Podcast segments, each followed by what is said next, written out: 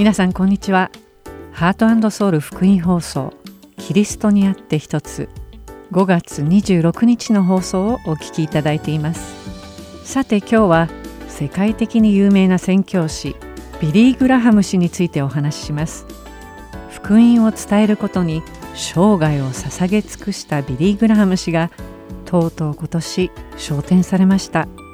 そのニュースを聞いて彼に関する記事をインターネットで調べていてある逸話を見つけました。ある日グラハム先生が特別何の予定もない日に奥さんと一緒に自分の住む町の小さな教会の礼拝に出席した時のことです。何しろグラハム先生は知名度が高いので大騒ぎになることを避けて少し遅れて礼拝に行かれたそうです。幸いその教会の礼拝堂に入っていても誰も先生ご夫妻だと気づかれずご夫妻は静かに後ろの席に座りました。礼拝では賛美歌を歌いメッセージを聞きそして献金の籠が回されました。その時にグラハム先生はポケットを探って何かを取り出してはしまいまた取り出してはしまいと繰り返しました。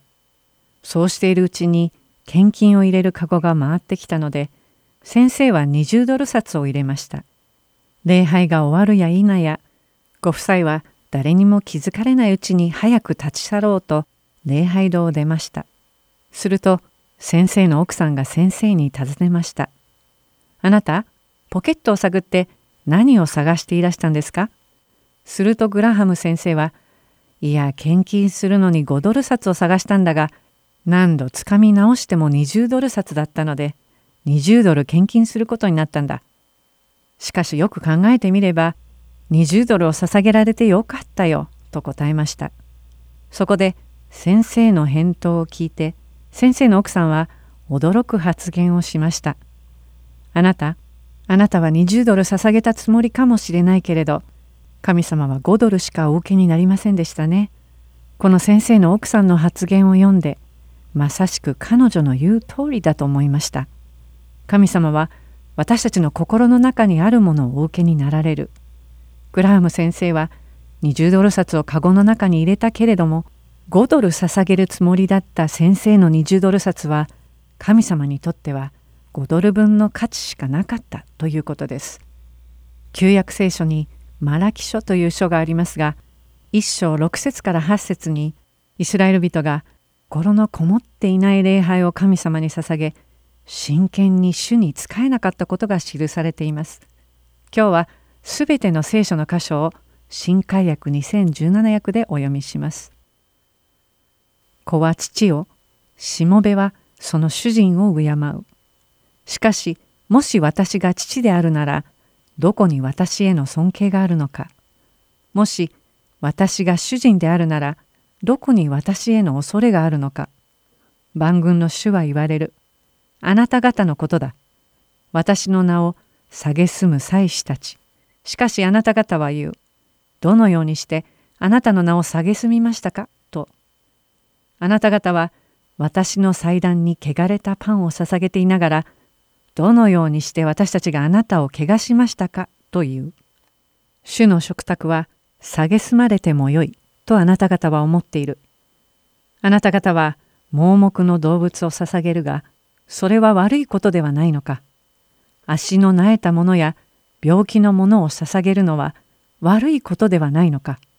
さあ、あなたの総督のところにそれを差し出してみよう。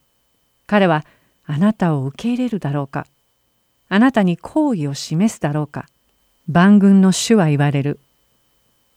祭壇に捧げられる生贄は決められた通りに準備された完璧なものでなくてはなりません。また刈り取った一番最初のものでなくてもなりません。しかしこのマラキ書でイスラエル人は盲目で足の苗えたもの病気の獣を神様に捧げました。一体どんな気持ちでそのような捧げ物を神様に捧げることになったのでしょうか結局は全部丸焼きにしてしまうのになぜ健康な良い獣を捧げなければならないんだろう病気の羊盲目の獣。足の苗えた子牛でも構わないのではないか。こんな血管のある動物は厄介だしどっちにしろ使い物にならない。どうせすぐに死んでしまうんだからこういう動物を捧げ物として処分できれば助かるんだが血管のある動物を捧げれば健康なものは取っておけるし朝までに犠牲の供え物も捧げられる。おそらくこんな考えが病気の動物を捧げたイスラエル人の頭をよぎったのではないでしょうか。この続きは賛美の後にお話しします。我が神主よ見させたまえ偉大なるその計画。天が開き光が満ちシオンの上にとどまる救いの御業全地を覆い喜びの歌響かせその聖域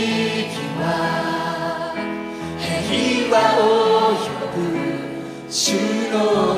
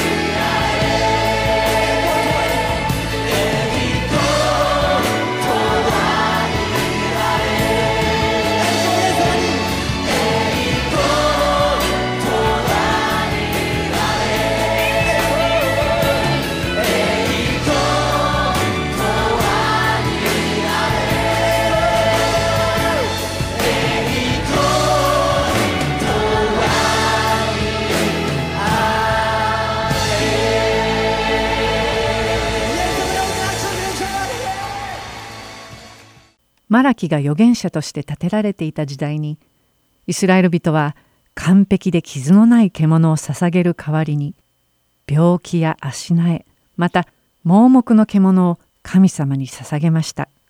一体どんな気持ちで血管のある獣を捧げれば生贄を捧げつつ役立たずの獣も処分できるなどと都合のよいことを考えたのでしょうか。おそらくイスラエル人は心の底から神様が実際にいらっしゃると信じていなかったのではないでしょうか。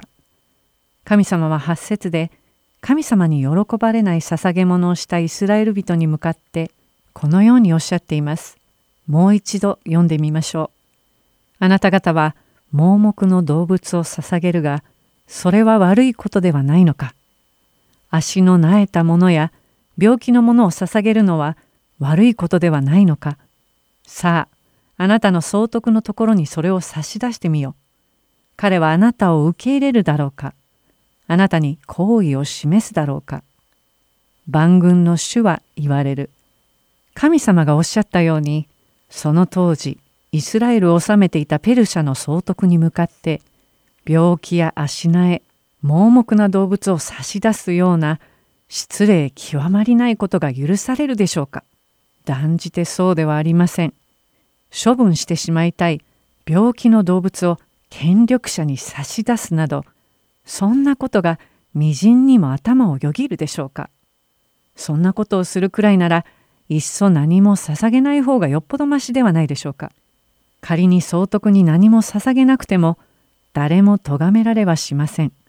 しかし病気の動物を捧げるなら総督を侮辱したとして厳しく罰せられます。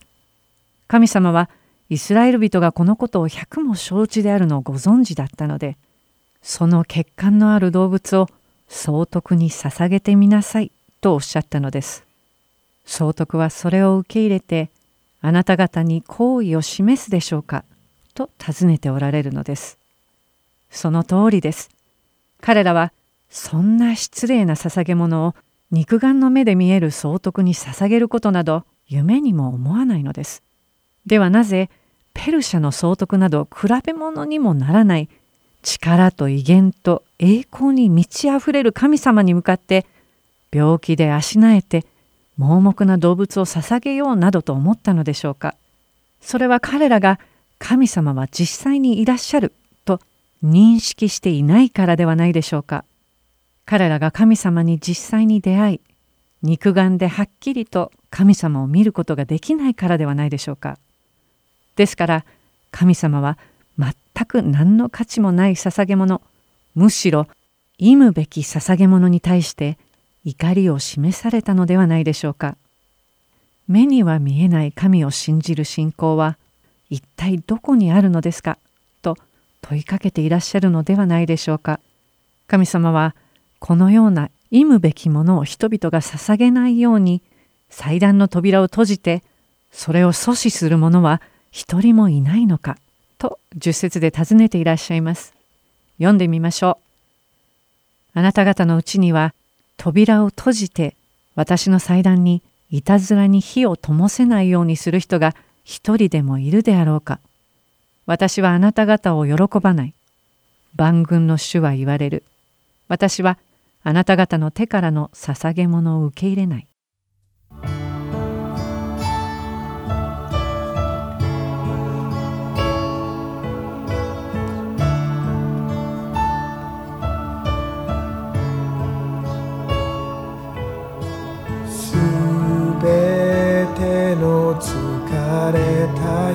人よ重に悩みを負う人よ。イエスの前に出て行こう。すべてを今手放そう。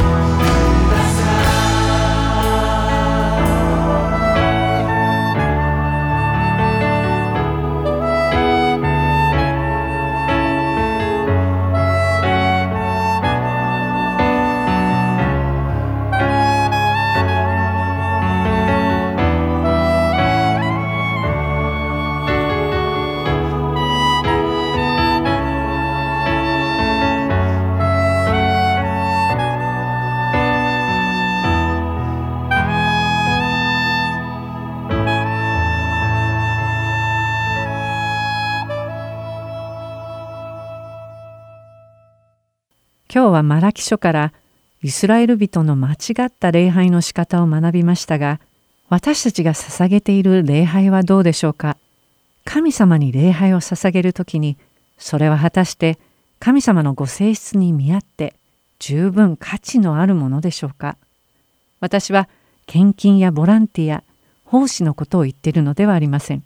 そうではなく神様を礼拝するときに皆さんの心はすべて神様に捧げきられているでしょうか。ああまた日曜日がやってきた。疲れたな。教会に行かないとダメかな。なんで他のメガチャーチみたいにインターネットで礼拝を見れるようにしてくれないのかな。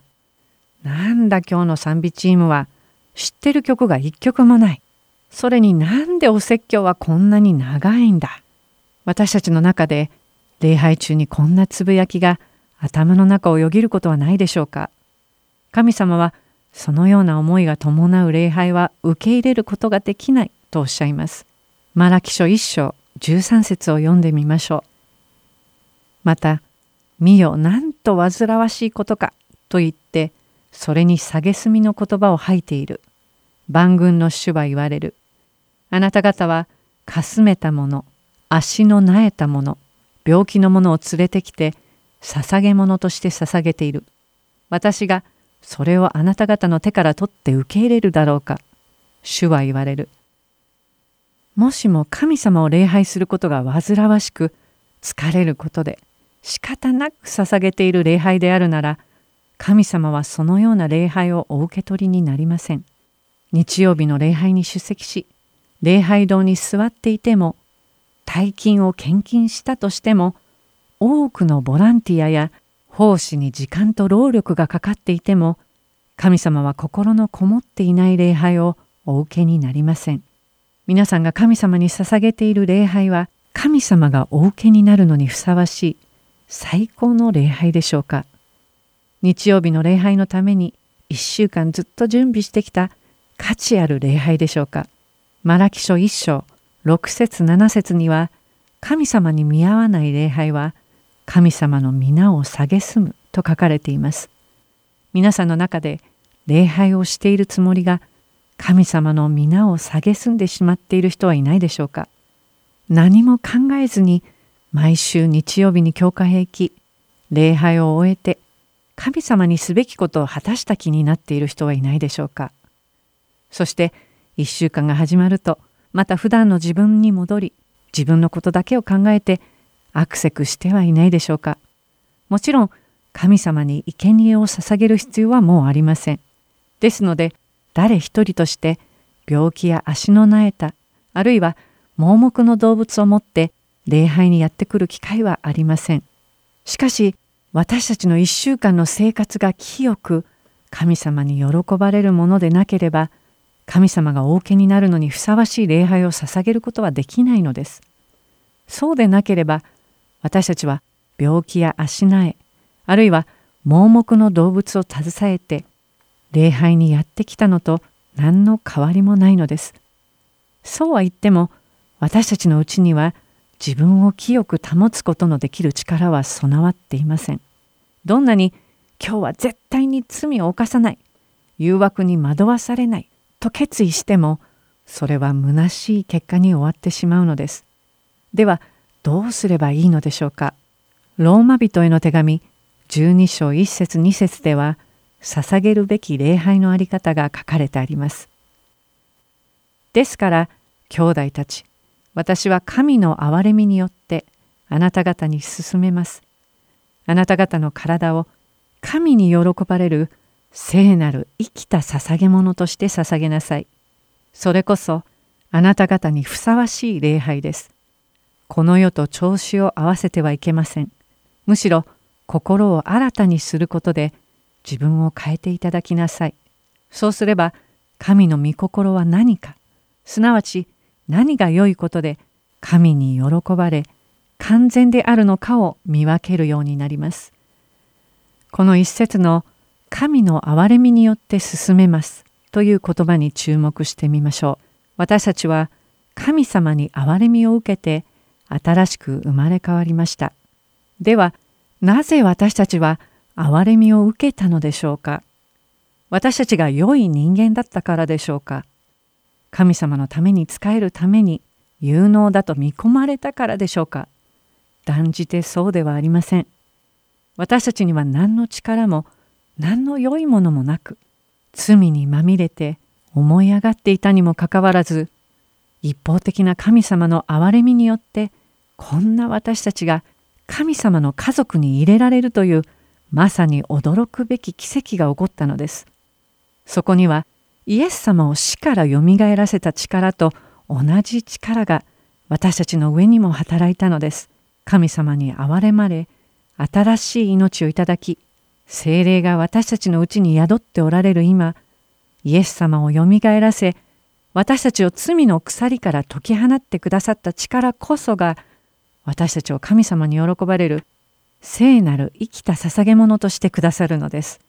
自分の力でどうにか聖なる生きた捧げ物になろうと心がけていれば次第に上手になるというものではないのです。すべて神様の技なのです。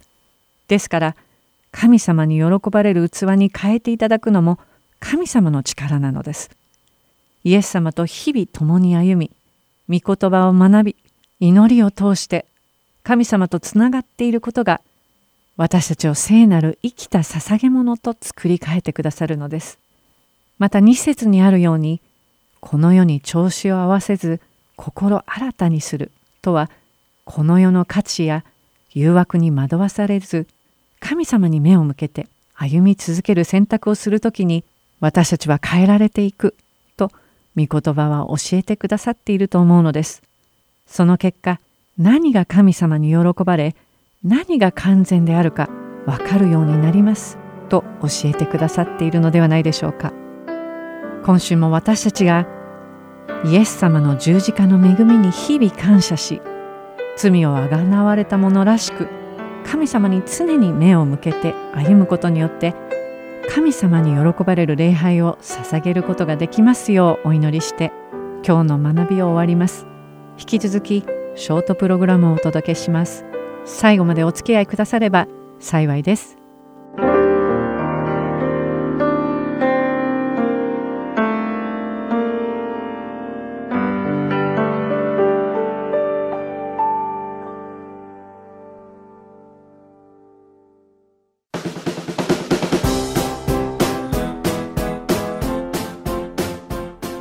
過のプログラムの中でもう一度お聞きになりたいプログラムがありましたら、ハートソウルのホームページでお聞きいただけます。ウェブサイト www.heartandsoul.org をご検索の上、Listen と表示されている視聴ボタンをクリックした後、スペシャルプログラムを開いていただければ、ご記号のプログラムをお楽しみいただけます。また、すべてのプログラムをご自宅のコンピューターにダウンロードできるとともに CD からお聴きいただくこともできます。CD ご希望の方はハートソウルまでお電話をくださるか E メールからご連絡ください。電話番号は602-866-8999 E メール heartandseoul.org アットマーク gmail.com までご連絡ください。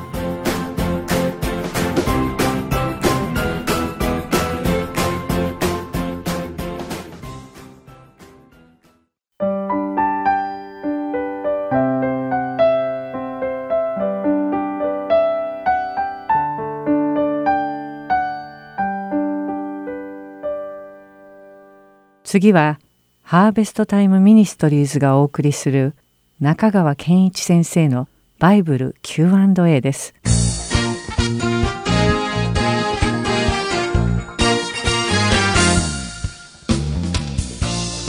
はい、今日のご質問です。先日上司から私がとても興味のあるやってみたいお仕事の部署への異動を勧められました。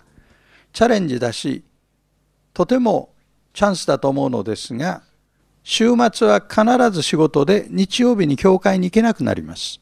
日曜日に働くことは罪でしょうか？せっかくのチャンスを断るべきでしょうか？神様はどういう決断を望まれるのでしょうか？こういうご質問ですね。まあ、この方は重大な人生の岐路に立っておられるように感じますね。で具体的にどうすべきかはご自身で決断されることだと思います。ただ私は日曜日に働くことは罪でしょうかという部分に関してのみお答えしたいと思います。このテーマに関して聖書が教えていることをいつものように3つ申し上げます。1番目に旧約聖書の時代安息日は土曜日でした。つまり週の7日目が安息日だったわけですね。今でも土曜日に礼拝すべきだと主張する方がいますが、それは間違ってます。なぜかというと、土曜日を安息日とせよという命令は、モーセの立法の一部なんです。でイエス・キリストが十字架について以降は、モーセの立法は無効になり、私たちは今、恵みの時代という時代に入ってるわけです。ですから、新約時代に生きる私たちが、モーセの立法に束縛される理由は何もありません。もっと言いますとね、安息日の命令っていうのは、この日に労働を休めという命令なんです。この日に礼拝をせよという命令ではないんです、基本的には。モーセの立法によれば、礼拝は年に3回です。祭りの時にエルサレムに登って礼拝を捧げる。これがモーセの立法の命令。だから安息日は土曜日であって労働を休めという命令があった。でも、新約時代はそれはもう無効になっているということです。2番目に、安息日は今も土曜日であって日曜日に移ったことはありません。日曜日っていうのは週の初めの日なんです。ですから、新約時代になったら安息日が日曜日に移ったということではないんですね。恵みの時代においては安息日を守ることはもはや義務ではなくなりました。使徒の働きを見てみると、安息日という言葉が9回出てくるんですが、文脈を見ると全てユダヤ教の街道での礼拝に関する箇所。で、これは教会での礼拝はありません。ですから、土曜日から日曜日に移ったということではないんです。3番目に、日曜日に信者が集うという習慣は紀元1世紀にすでに成立していました。なぜ日曜日かそれはキリストが復活したからです。そしてそれは教会が誕生した日だからです。しかし日曜日に集っていたユダヤ人信者たちは同時にユダヤ人の習慣を守り安息日にも神殿や街道に集まっていたわけですね。で日曜礼拝は初代教会から始まった習慣ですけどしかしそれはそうしなきゃいけないという命令ではありません。新約聖書の命令は何かというと定期的に集いなさいということです。ヘブル人への手紙10章25節を参考にしてください。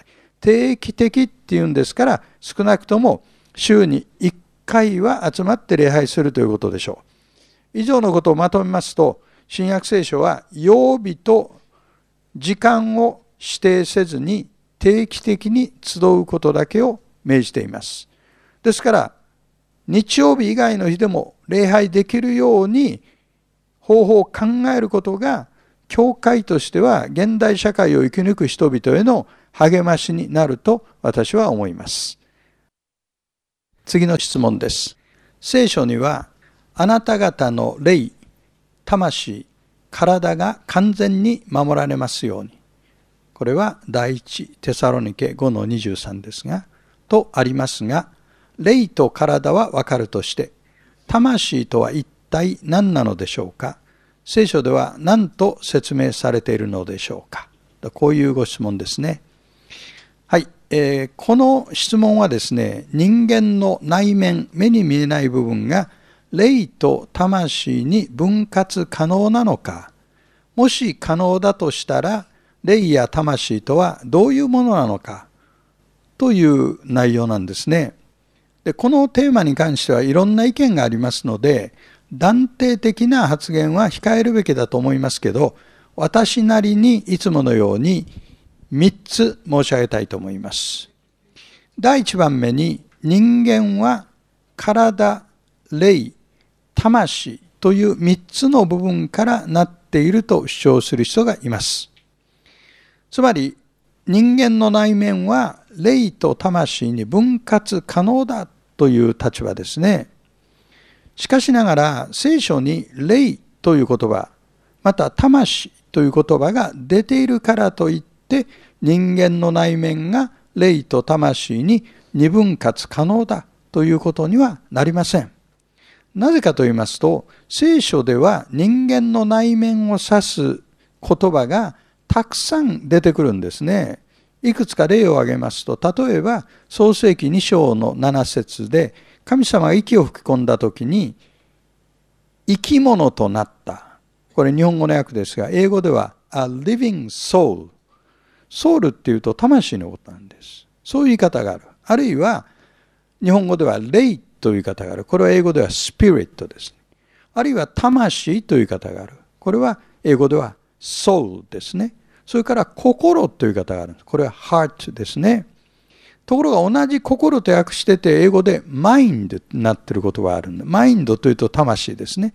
さらに良心という言葉がある。これは good conscience です。このようにいろんな言葉あるんですけど、これ意味が重複してるんです。ですから厳密に定義するのは困難です。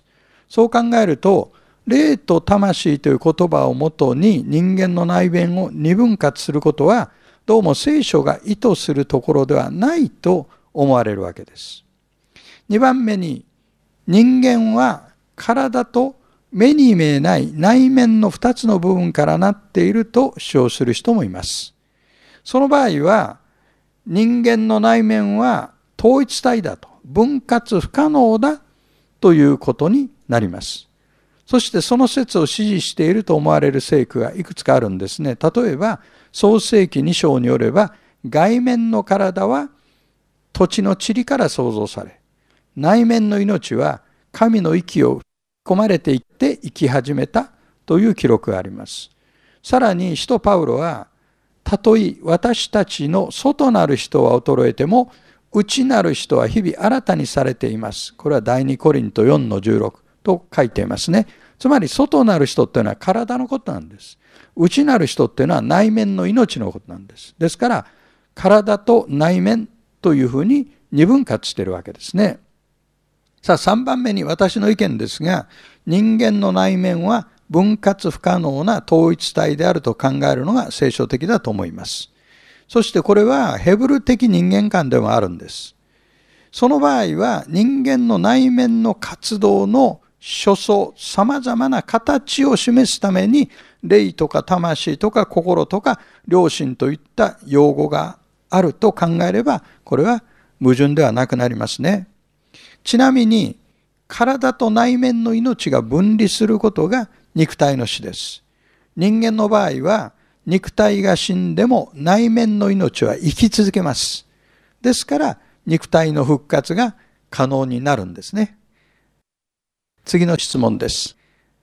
仮に、もし相手に対して過ちを犯した場合、神様にそれを悔い改めるだけでは良くないのでしょうかこういうご質問です。この質問は、誰かに対して罪を犯した場合、神様だけでなく、その人にも告白する、あるいは謝る必要があるのかどうかというものですね。いつものように3つ申し上げたいと思います。第1番目に、聖書では、あらゆる罪は第一義的には神に対するものです。詩編51編というのがありますが、有名な悔い改めの詩編です。ダビデという人がその詩篇の4節でこう告白しています。私はあなたに、ただあなたに罪を犯し、あなたの御目に悪であることを行いました。もちろん彼は自分が人に対しても罪を犯したことを否定しているわけではありません。彼は神に対する罪を最優先させたわけですね。ですから、過ちを犯した場合、神に告白することは心の平安を取り戻すための最善の道です。そしてこのことを知っているクリスチャンは私は幸いだと思います。2番目に過ちを犯した相手がいるならそれはその人に対する罪でもあります。その人は神の形に似せて作られた存在です。ですから罪の告白によって神との平和を回復した人が隣人との和解を求めないっていうのは考えられないことです。つまり、過ちを告白する順番は、まず神に、そして次に傷つけた相手にということになります。これがないと、その人の心の中で在籍感の解決がないわけです。そしてその人は問題を抱えたまま生きていくことになります。聖書に出てくるおそらく最も有名な和解の一つは奴隷に売られたヨセフとそのヨセフを奴隷に売った兄たちとの和解ですね。大変感動的な和解が聖書には記されています。そして最後3番目に罪を告白する対象は実害を受けた範囲に限定されます。つまり罪の告白は誰彼なしにする必要はないということですね。例えば、心の中で相手を罵倒したとか、あるいはある夫人に情欲を抱いたというような場合は、相手に実害は及んでいません。それはその人の心の中で頭の中で起こっていることです。ですから、その場合はあえて口に出す必要はありません。さらに、自分が犯した罪の影響を受けていない第三者に向かって告白する必要もありません。もし物質的な実害がある場合は、それに相当する弁済を行うべきだと私は思います。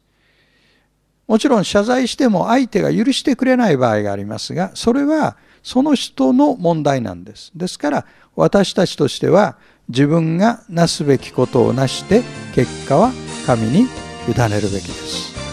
誰かに対して罪を犯した場合は神様だけでなくその人にも告白すべきというのが聖書の考え方です。ではまた次の Q&A でお目にかかりましょう。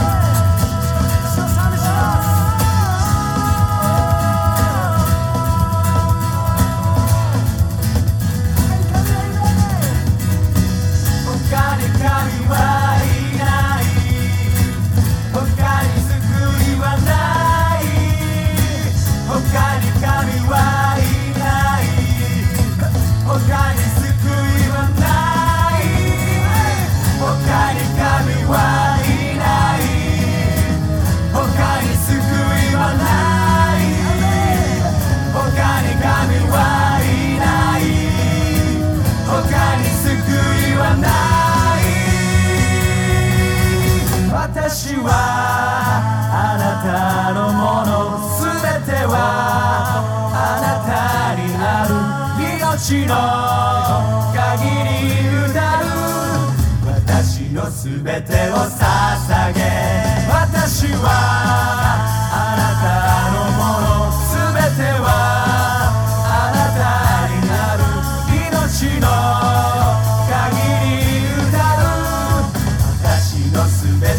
てを捧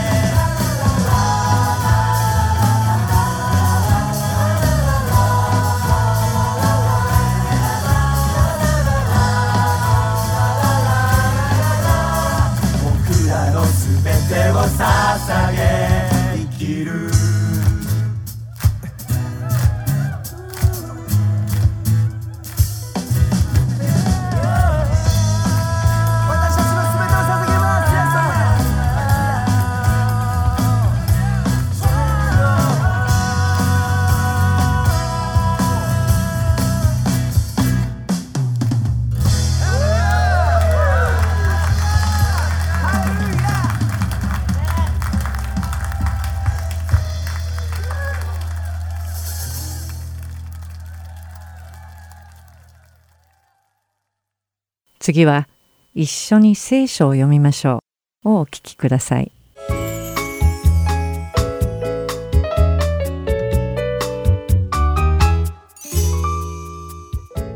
皆さんこんにちは。一緒に聖書を読みましょうの時間です。お相手はいつものように横山まさるです。今日も一緒に聖書を読んで御言葉を学んでいきましょう。それではしばらくの間お付き合いください。さて皆さんのところに誰かが来てあなたは良い人ですか？それとも悪い人ですか？と尋ねたらあなたは一体何と答えますか、うん、自分はそんなに良い人間ではないと答える人もいるでしょうしまあ普通にいい人間だと思うという人もいることでしょう。皆さんの答えどうでしたか？これは誰かがあなたに尋ねた時の答えです。でももし自分自身にこの問いかけをした時の答えは一体どうなるのでしょうか？それを誰かに言う必要はありません。ただ自分の心に正直に答えてみてください。自分は果たして良い人間なのだろうか？それとも悪い人間なのだろうか？と自問してその答えを見つけてみてください。きっとほとんどの人が自分はまあまあ良い人間だ、何も悪いことはしないし他人にも時々良い行いをする。そして誰も傷つけることもしないからなどと答えるのではないでしょうか。また自分を他人と比べてうーんあの人のように悪いことはしないから自分はきっと彼よりはいい人間だろうと考えたことはあると思います。いかがでしょう？思い当たる節があるのではないでしょうか。お恥ずかしいことですが私自身もこういった考えをしたことが何度もあります私たちが今日一緒に読んでいくルカの福音書の第18章でイエス様はこれに関連したとても大切なことを教えてくださっています。ここでイエス様は例え話をされなぜその話をされたのかをルカの福音書の第18章の9節で説明されています。そこには自分を義人だと自認し他の人々を見下している者たちに対してはイエスはこのような例え話をされたと書かれています。イエス様がこの話をされた理由は自分が良い人間で正しく他人より優れていると思っている人々に聞かせるためでした。ではそれが一体どんな話だったかを知るためにルカの福音書の第18章の10節から13節を一緒に読んでみましょう。二人の人が祈るために宮に登った。一人はパリサイ人でもう一人は酒税人であった。パリサイ人は立って心の中でこんな祈りをした。神よ、私は他の人々のようにゆする者、不正な者、勧誘する者ではなく、ことにこの酒税人のようではないことを感謝します。私は週に二度断食し、自分の受けるものは皆その十分の一を捧げております。ところが酒税人は遠く離れて立ち目を天に向けようともせず自分の胸を叩いていった。神様こんな罪人の私を憐れんでください。いかがでしょうか？自分が正しいと思っているパリサイ人は神様の見前でいかに自分が良い人間かを誇らしげに自慢しています。自分が他人とは違いいかに正しい生活をしているかを述べているのです。しかし自分は罪人であるといった酒税人は天を見上げることさえできずに手を胸に当てて胸が張り裂ける思いで自分が罪人であると懺悔したのです。ここで興味深いのは神様はパリサイ人ではなくて酒税人こそが義であり正しいとおっしゃっていることです。それは一体なぜだか分かりますか？その答えは同じ章の14節に書かれています。ではまた一緒にその箇所を読んでみましょう。あなた方に言うがこの人が義と認められて家に帰りました。パリサイ人ではありません。なぜなら誰でも自分を高くする者は低くされ自分を低くする者は高くされるからです。とあります。では一体私たちを良い人か悪い人かを判断する基準とは何なのでしょうか。その基準によって私たちの答えは違ってきます。ほとんどの人が自分はマザー・テレサのように正しくはないけれどもこの世で殺人を犯している人たちよりはずっとましだと信じていることと思います。このように判断の基準以下で出される答えが違うのです。しかし私たちが使うべき基準はマザー・テレサでも殺人犯でもないのです。それは神様の御言葉なのです。イエス様がされた話ではパリサイ人は自分を他の罪人たちと比べて自分は義であり正しいと信じていました。しかしこのパリサイ人は間違った基準を使ってしまったのです。一方酒税人は神様の見前で自分は罪人であると懺悔しました。神様に慈悲を乞い助けを求めたのです。イエス様はこれこそが正しい人であると教えておられるのです。私たち人間は皆罪人です。神様を捨ててしまった罪人なのです。この事実に気づいた時私たちはこの酒税人のように神様の見前で懺悔し許しを請うのです。そして神様の恩寵によってのみ私たちは義とされるのです。今日のこの話を聞いた後皆さんは自分を一体どのように評価するのでしょうか？皆さんがこのことについてこの1週間じっくりと考えることができるように願っています。では一緒に祈りましょう。神様私たちはよく自分の生き方を他人と比べてあの人よりはましだ。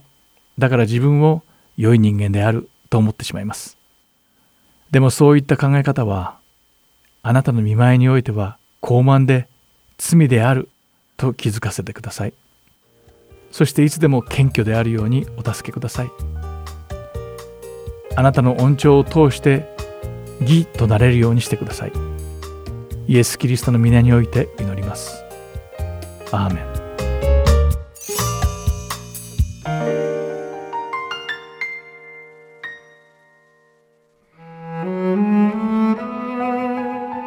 今週はルカの福音書第18章1節から17節をお読みいたします。いつでも祈るべきであり、失望してはならないことを教えるためにイエスは彼らに例えを話された。ある町に神を恐れず人を人とも思わない裁判官がいた。その町に一人のやもめがいたが、彼のところにやってきては、私の相手を裁いて私を守ってくださいと言っていた。彼はしばらくは取り合わないでいたが、後には心ひそかに、私は神を恐れず人を人とも思わないがどうもこのやもめはうるさくて仕方がないからこの女のために裁判をしてやることにしよう。でないとひっきりなしにやってきてうるさくて仕方がないと言った。主は言われた。不正な裁判官の言っていることを聞きなさい。まして神は夜昼神を呼び求めている先民のために裁きをつけないでいつまでもそのことを放っておかれることがあるでしょうか。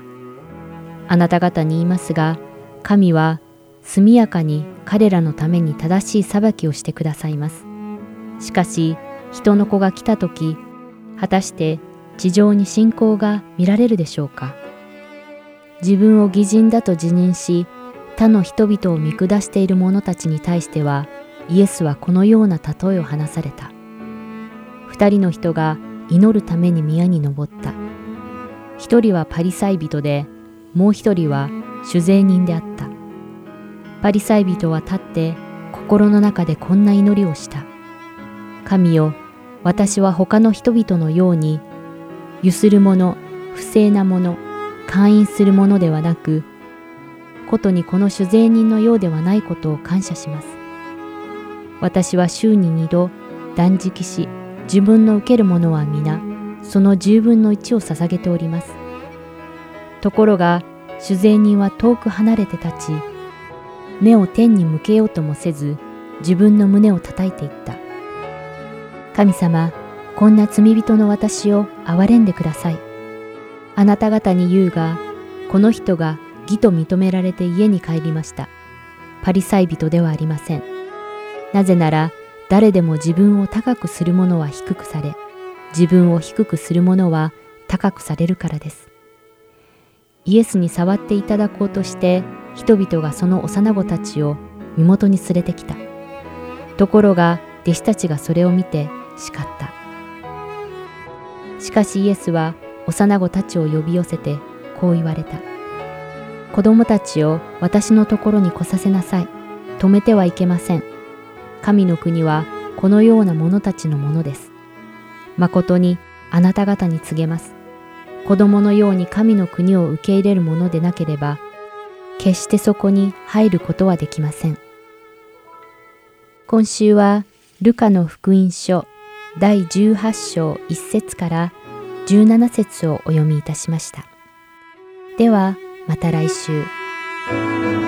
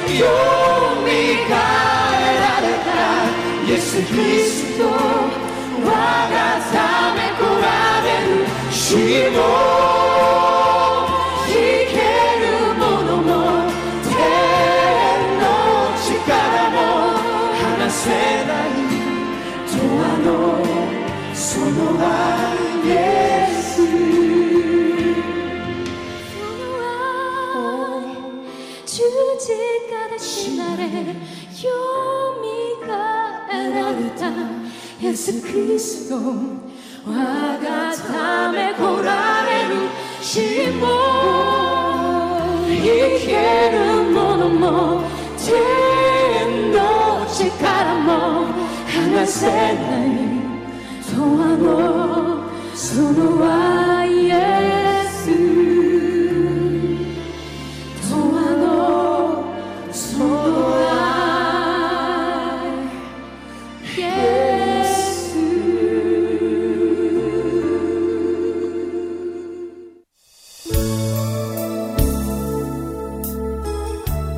キリストにあって一つはいかがでしたか？最後までお付き合いくださりありがとうございました。また来週お会いしましょう。お相手は幸カーツでした。